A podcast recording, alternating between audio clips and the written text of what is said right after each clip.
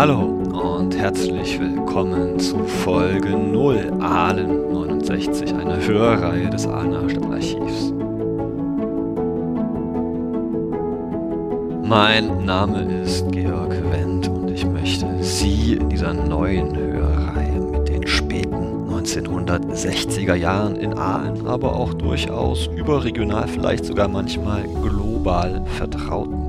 Wieso, weshalb, warum? Naja, Sie kennen mich ja vor allem aus der ersten großen Hörreihe Briefe von Willi, in der ich mich mit dem dunkelsten Kapitel der deutschen Geschichte beschäftigt habe. Das war nicht immer leicht zu ertragen, weder für Sie noch für mich. Deswegen war es für diese neue und zweite Hörreihe wichtig, dass es nicht wieder in die Nazi-Zeit zurückgeht der erste Grund für AL69. Der zweite Grund war, ich wollte näher an die Jetztzeit herangehen, ja, näher an unseren Erlebnishorizont, aber dennoch weit genug, dass die Zeit als historisch betrachtet werden kann. Naja, und die späten 60er Jahre, die haben ja die ein oder anderen von Ihnen als Kind oder als Jugendlicher, manche sogar als Erwachsene erlebt. Zum dritten war mir wichtig, dass auch diese Hörreihe sich mit einer spannenden Zeit beschäftigt, in der große globale, aber eben auch lokale Veränderungen sich einstellen, also auch Veränderungen, die sich in Aalen auswirken.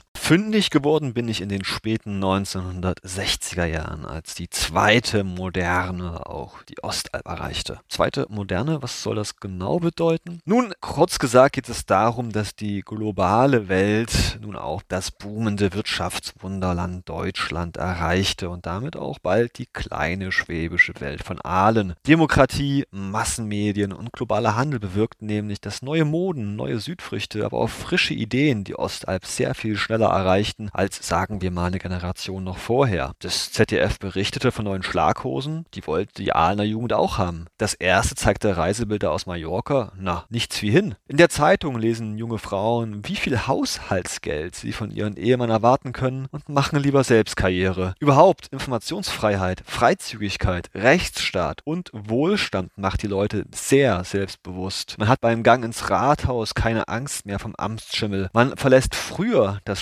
schützende Elternhaus und zieht in die große Stadt oder wenigstens Stuttgart. Und man kämpft für seine individuelle Freiheit und gegen alte Konventionen. Also kein Sex vor der Ehe, dein Junge gehört konfirmiert, ehre deine Eltern. All das gilt für die jungen Leute nicht mehr automatisch. Und was die Eltern betrifft, haben sie sowieso einen Hakenkreuzhühnchen mit ihnen zu rupfen. So, könnte man denken, aus der modernen Welt klingt ja erstmal alles toll. Ich würde mal sagen, wie man es nimmt, denn gerade diejenigen, denen alte Wertevorstellungen Kraft gegeben hat und einen Platz im Leben, die fühlen sich nun zunehmend unter Druck. Nur weil ich gern zu Hause bleiben möchte, bin ich doch noch kein Hausmütterchen. Nur weil ich die Werkstatt vom Papa übernommen habe, bin ich doch kein Systemling. Und nur weil ich in der HJ war, bin ich auch noch kein Altnazi. Liebe Hörerinnen, liebe Hörer, da ist also eine ganze Menge Druck auf dem Kessel.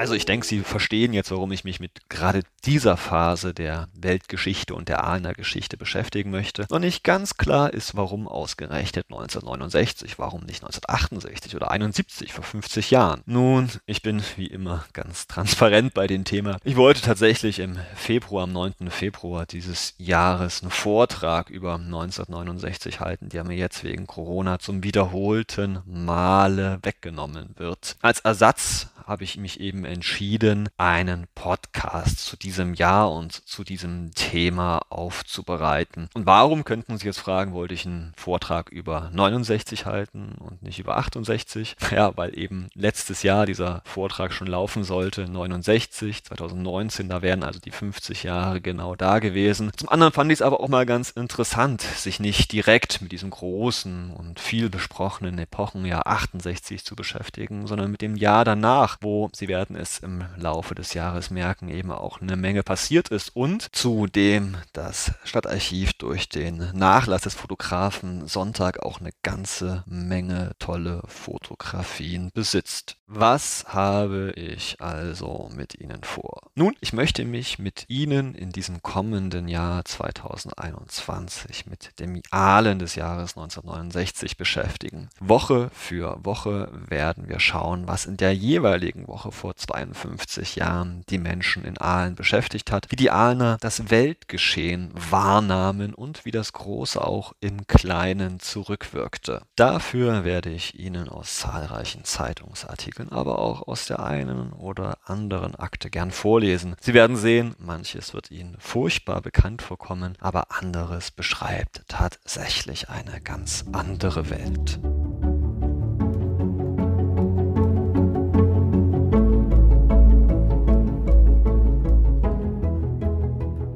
In dieser Folge 0 geht es aber erstmal darum, Ihnen ein Gefühl für diese Welt vor 52 Jahren zu geben. Was beschäftigte die Aalener, was beschäftigte die Deutschen Ende der 1960er Jahre? Stellen Sie sich also vor, es ist heute der 17. Januar 1969 und Sie schauen zurück auf dieses verrückte Jahr 1968, was Sie gerade erlebt haben. Was ist damals geschehen? Naja, wenn Sie global interessiert sind, dann werden Ihnen vielleicht die aufgeblähten Bäuche der hungernden Kinder in Biafra wieder einfallen. Sie erinnern an einen fürchterlichen Krieg zwischen Separatisten und der nigerianischen Regierung, die dazu führt, dass eine Hungersnot ausbricht. Viele Kinder leiden. Die Separatisten nutzten dies geschickt, um mit Bildern von hungernden Kindern die Weltbevölkerung auf ihre Seite zu ziehen. Zum anderen wird ihm vielleicht einfallen, dass im August 1968 Truppen des Warschauer Pakts den Prager Frühling niedergeschlagen haben. Vielleicht haben sie Bekannte, vielleicht haben sie Verwandte, die damals selbst Urlaub in Prag gemacht haben und gesehen haben, wie diese russischen Panzer nun ja das Reformprojekt von Alexander Dubček eines Sozialismus mit menschlichen Antlitz zerschlagen haben. Und apropos kalter Krieg, vielleicht fallen ihnen auch die Bilder der Mordopfer von My Lai ein, dieses Rache-Einsatzes von 22 US-Soldaten im März 68, die in einem Dorf in Südvietnam 504 Menschen grausam umbrachten, was wiederum zu großen Protesten gegen diesen unbeliebten Konflikten Vietnamkrieg weltweit geführt hatte. Und apropos Proteste, diese Proteste richteten sich in den USA eben nicht nur gegen den Vietnamkrieg, sondern eben auch gegen die Unterdrückung der Afroamerikaner. Sie erinnern sich vielleicht noch an den Mord an Martin Luther King und wo wir schon bei Attentaten sind, auch Robert Kennedy wurde ermordet und in Deutschland zumindest wurde Rudi Dutschke schwer bei einem Attentat verletzt. Die Folge waren teils brutal brutale Straßenkämpfe. In den USA nennt man das ja auch Rassenkämpfe in der damaligen Zeit. Aber auch in Europa geht es heiß her. Die Sorbonne-Studenten protestieren, vertreiben die Polizisten aus den Quartier Latin. Es kommt sogar zu einem Generalstreik bei den Mai-Unruhen in Frankreich. Und in der BRD wird eben auch heftig protestiert, vor allem gegen die Notstandsverfassung, die Hans-Georg Kiesinger mit seiner etwas überforderten großen Koalition jetzt einführt einführt, also eine Gesetzmäßigkeit, wonach in bestimmten Notstandssituationen, die relativ schwammig formuliert und definiert sind, man grundlegende Bürgerrechte einschränken kann, was gerade diese junge Generation von Deutschen, die nun begann, mit der Geschichte ihrer Mütter und Väter aufzuräumen, furchtbar an die Zeit des Nationalsozialismus erinnerte. Und apropos, es passt auch ganz gut in dieses Jahr 68, dass ausgerechnet jetzt in diesem Jahr im April die Bader-Meinhof-Gruppe in Frankfurt auf der Zeil ihren ersten Brandanschlag auf ein Kaufhaus verübte.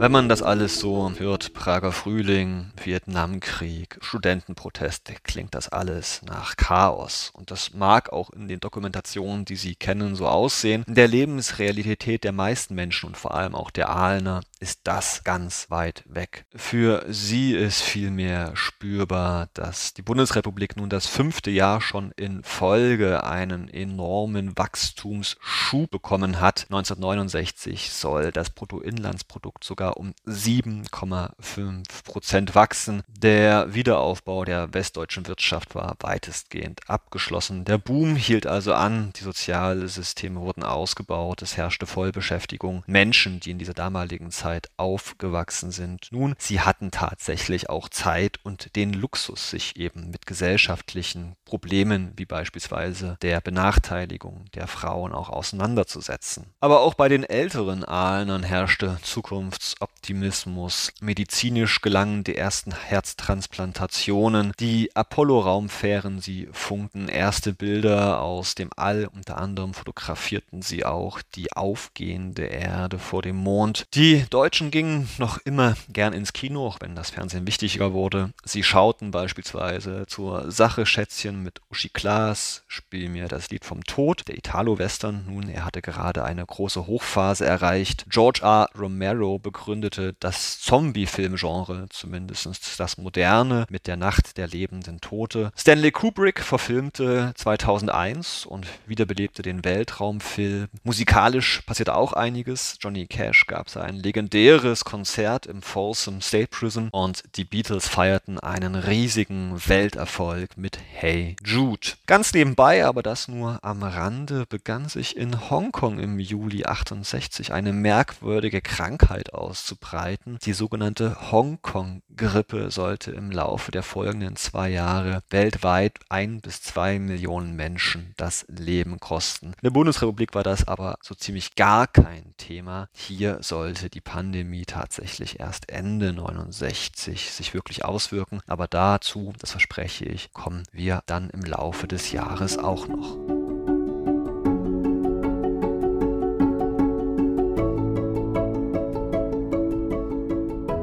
Liebe Hörerinnen, liebe Hörer, so viel zum Lebensgefühl der Aalen zu Beginn des Jahres 1969. In Folge 1 hören Sie dann gleich, wie Sie ganz konkret dieses Neujahr erlebt haben. Freuen Sie sich schon mal jetzt auf große Schneemassen und große Pläne für eine neue Zeit, die der damalige Oberbürgermeister Dr. Schübel schmiedete. So viel von mir, Stadtarchivar Georg Wendt aus Aalen. Alles Gute Ihnen, weiterhin guten Start ins neue Jahr 2021. Tschüss und auf Wiederhören.